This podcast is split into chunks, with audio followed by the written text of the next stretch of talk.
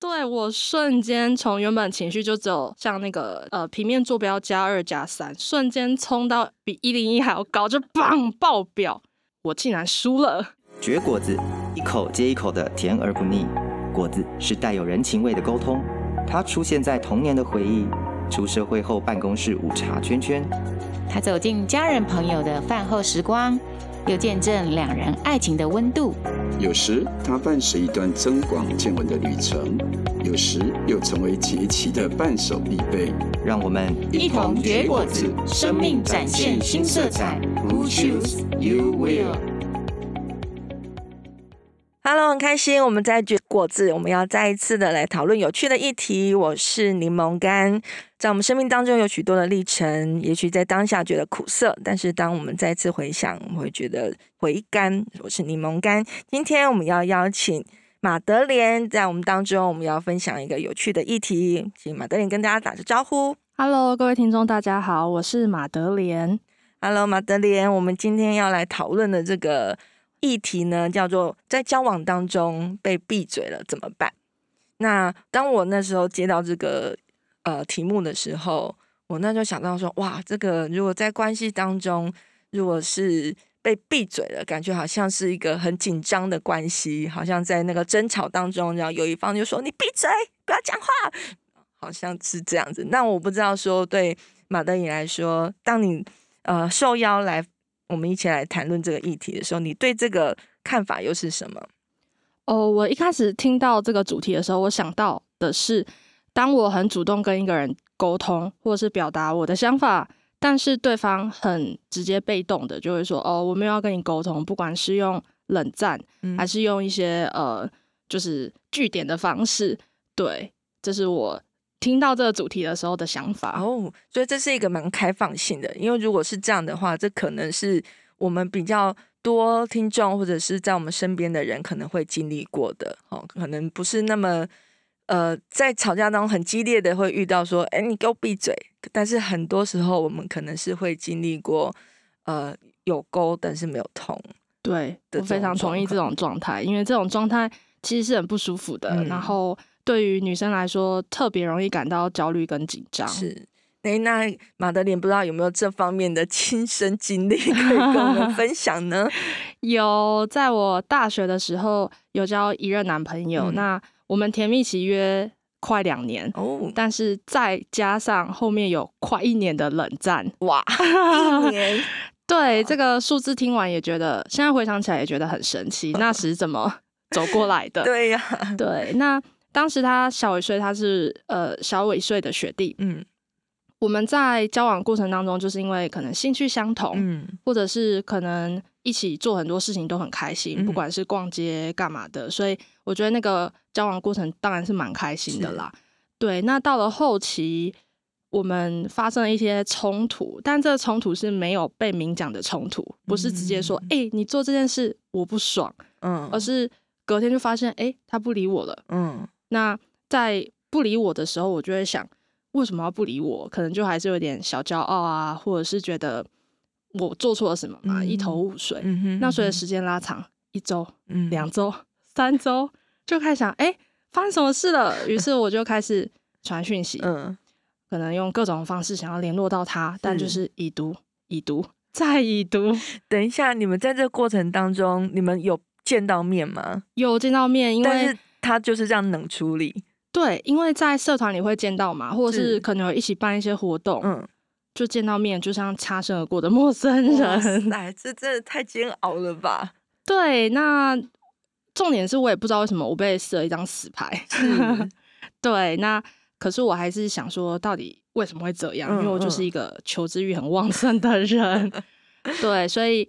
一个月、两个月又过去了，我就开始去图书馆，可能就各种两性沟通、两性议题、嗯、男女之间的差异的书都把它看看过了。你也太认真了。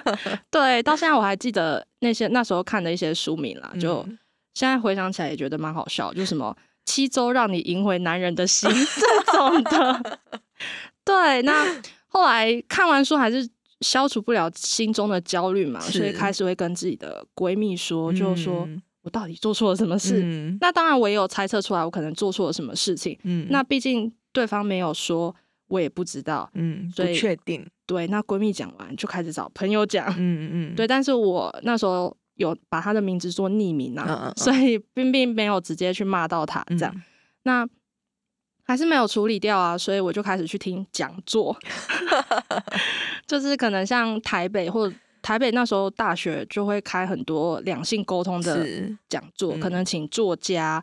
或是请一些呃什么婚姻咨询的专家，嗯嗯，对，所以那时候像冯志梅啊、什么黄国伦啊，嗯、他们的 YouTube 的那些影片我也都看了，真的好认真哦。对，就这样不知不觉就半年过去了，天哪，就还是没有联络上，所以我从原本的情绪是小焦虑，到开始生气了，嗯、就会觉得我应该没有做什么杀人放火的事情，需要你这样对待我吧？是。那当然，朋友们会建议说，你就直接说，哎、欸，既然都没联络，我们就关系结束。结束，对。但我还是锲而不舍，就像海贼王想要找到大秘宝一样，我想要知道为什么。那为什么底下一定还有很多很多的原因？是，嗯、对。那就这样，快要半年之后，哎、欸，快要一年，他就有一天半夜就，就因为那时候刚好我在实习，所以、嗯。还蛮煎煎熬的，嗯嗯，就不管是实习上的事情或考试的事情，嗯、就心情其实都压力都蛮大的，嗯，对，紧绷。那他就传一封讯息说：“哎、欸，我觉得我们没有办法再继续这样下去了。”瞬间，他这个反射弧线也太久了吧？一年呢？对，我瞬间从原本情绪就只有像那个呃平面坐标加二加三，瞬间冲到比一零一还要高，就棒爆表。对，就觉得哦，又愤怒，又生气，又伤心。对，对，那我那时第一个反射真的是觉得我竟然输了。对，那可恶，竟然不是我先说的。对，就觉得什么？我这一年做了这么多的努力，没有被你看见就算了，竟然还是你身体。嗯，对。那当时因为也比较年轻嘛，所以就会有这些想法。嗯，对。那。我觉得回过头来看，的确在关系中，如果要论输赢的话，其实那段关系也不是那么实质上的亲密的关系。这样，嗯，对。那所以这整段这近一年的折磨，在那时候虽然看起来找到答案了，嗯，但后续其实其实要花很多的时间去思考，还有去呃反省啊，也不一定是反省，但是去重新思考，嗯，自己跟他的模式到底发生什么样的问题，对。对所以你这样子，呃，听得出来中间很多情绪的转折，对。所以你这个过程，你嗯、呃，刚刚说的光是在这个冷战期就花了一年的时间，那后续又大概花了多久，你才把刚刚这些整理好好的打包整理呢？因为后续有很多的考试，还有包括职涯上的一些规划，嗯、所以。我那时候并没有很细心细腻的去处理，嗯、对，所以那时候我只有找找一些长辈，或是必须一些呃比较亲密的朋友去做 情绪上的排解，嗯、但真正的结啊，内心的结跟。很差的那些感受是还没有被处理的，嗯、对，所以大概是半年去赶快把这件事就切割掉，嗯，嗯对，但是后续等到可能三四年后，才有一些机缘或时机去。好好厘清跟梳理，这样、嗯、对，所以我觉得那个过程真的蛮伤神、伤心的。对对对，而且我们现在好像很云淡风轻的这样子轻描淡写讲过去，但我相信对马德莲来说，当时应该是非常的煎熬，非常的煎熬。就对，因为刚有听到整个过程，我很努力嘛，就不管是找答案、找书，或者是自我的。就是 安慰，或者去运动、听音乐各种的。那其实那个过程真的没有办法那么明确的就表达我那时候多伤心呐、啊。嗯、对，那你现在又又花了一段时间，刚刚有说嘛？那你觉得以现在的你再回去看那段关系，也许呃可以做一些什么？也许可以改善或者是缩短你们当初花了一年的这么长的时间呢？我觉得那时候，呃，应该说再重新回去的话，因为像我现在已经比较认识自己了，嗯、所以我会理解到我不会急着去跟他沟通，因为就是男生有时候像蚌壳一样，你越要敲开他，他越没有要跟你说，是，或者是。那时候其实他的就是空，就是等于是洞穴期啦，嗯、需要躲起来，先自己好好去思考一些事情。对，那我现在应该就会采取写一封文情并茂的一千两百字的信 给他，就是包括。这段关系以来，我看到了什么，我学到了什么，还有感谢他什么。嗯、那不管最后结果如何，那就会比较软性的跟他说：“你没有要回复我的话，你就不要。如果你觉得不需要走下去，你也不用回我信件了。嗯”对啊，你要烧掉干嘛？我 OK。对对，就是比较软性的方式去跟他说我的底线跟界限在这边，我不会无止境在等下去。嗯、那至少你要有礼貌的跟我说一下，嗯嗯，现在怎么了？嗯、是对，是。不过我觉得刚刚马德琳讲到一个非常重要的，就是真的男女大不同哈，就是可能在特别在面对事情的时候，可能男生呢他有一些的确他会想要赶快讲清楚，但的确有一些可能他就是像蚌壳一样，是当我们女生越想要去追根究底，他就会关得越紧，是没错。但我觉得其实这不只是认识对方，但某些层其实也是。表示我们也需要更多认识自己。对对，所以我相信透过这些过程，对马德琳来说，你你一定也有很多的学习，可能会成为你之后关系的一些祝福，对吗？有，就例如说，像我就知道，像有一本书是说，男人像火星，女人像金星。嗯，那就有提到男女大脑很不同嘛。当女生讲一件事情，有时候只是想要有一个同理或被理解，嗯、是那男生听到可能会觉得哦。这件事我来处理，我来把问题处理掉，这件事就 OK 了。是对，所以光思考的脉络这么不同下，我就会知道，有时候我讲一件事情，男生没有 get 到我的点，不代表他不爱我，是，而是他没有理解到我讲这句话背后的意思。嗯嗯，对，或者是呃，男生他可能一次专心程度，他期待是一次一件事，比如说我就专心打电动，嗯，我就专心看电视。但女生其实可以很忙，就是 我可以边看电视，在跟 闺蜜讲电话说哦，那个电视怎么样，或者是这个韩剧怎么样？嗯，嗯对，所以有时候男生你叫他，不是他真的没听到，而是他真的 现在在一个专注的状态。是，对对，所以有时候他不回应，或者在那个当下好像某种程度感觉被闭嘴了，但其实不代表他真的就是拒绝沟通。没错，对他可能也是正在他自己的一些状况当中，需要一点点时间。对对对，就是一个相互理解的过程，才能让关系可以更。很前进，嗯，所以我想说啊，透过这些，其实可以给我们听众或者你自己整理一些，觉得有什么好的那种沟通模式，可以给大家参考呢？我觉得分成三点，第一点就是在相处过程当中，你就要去呃告诉对方很多你自己沟通上的一些理解，比如例如说我在沟通上，我习惯可能先很激动的讲。一些语句，但这只是 我的情绪，不代表是你要帮我处理这样的事情。嗯，所以我觉得第一步真的是彼此要很了解彼此说话的方式，嗯、还有表达情绪的方式等等等的。嗯、对。那到了第二步，我觉得是最重要的，就是理解自己。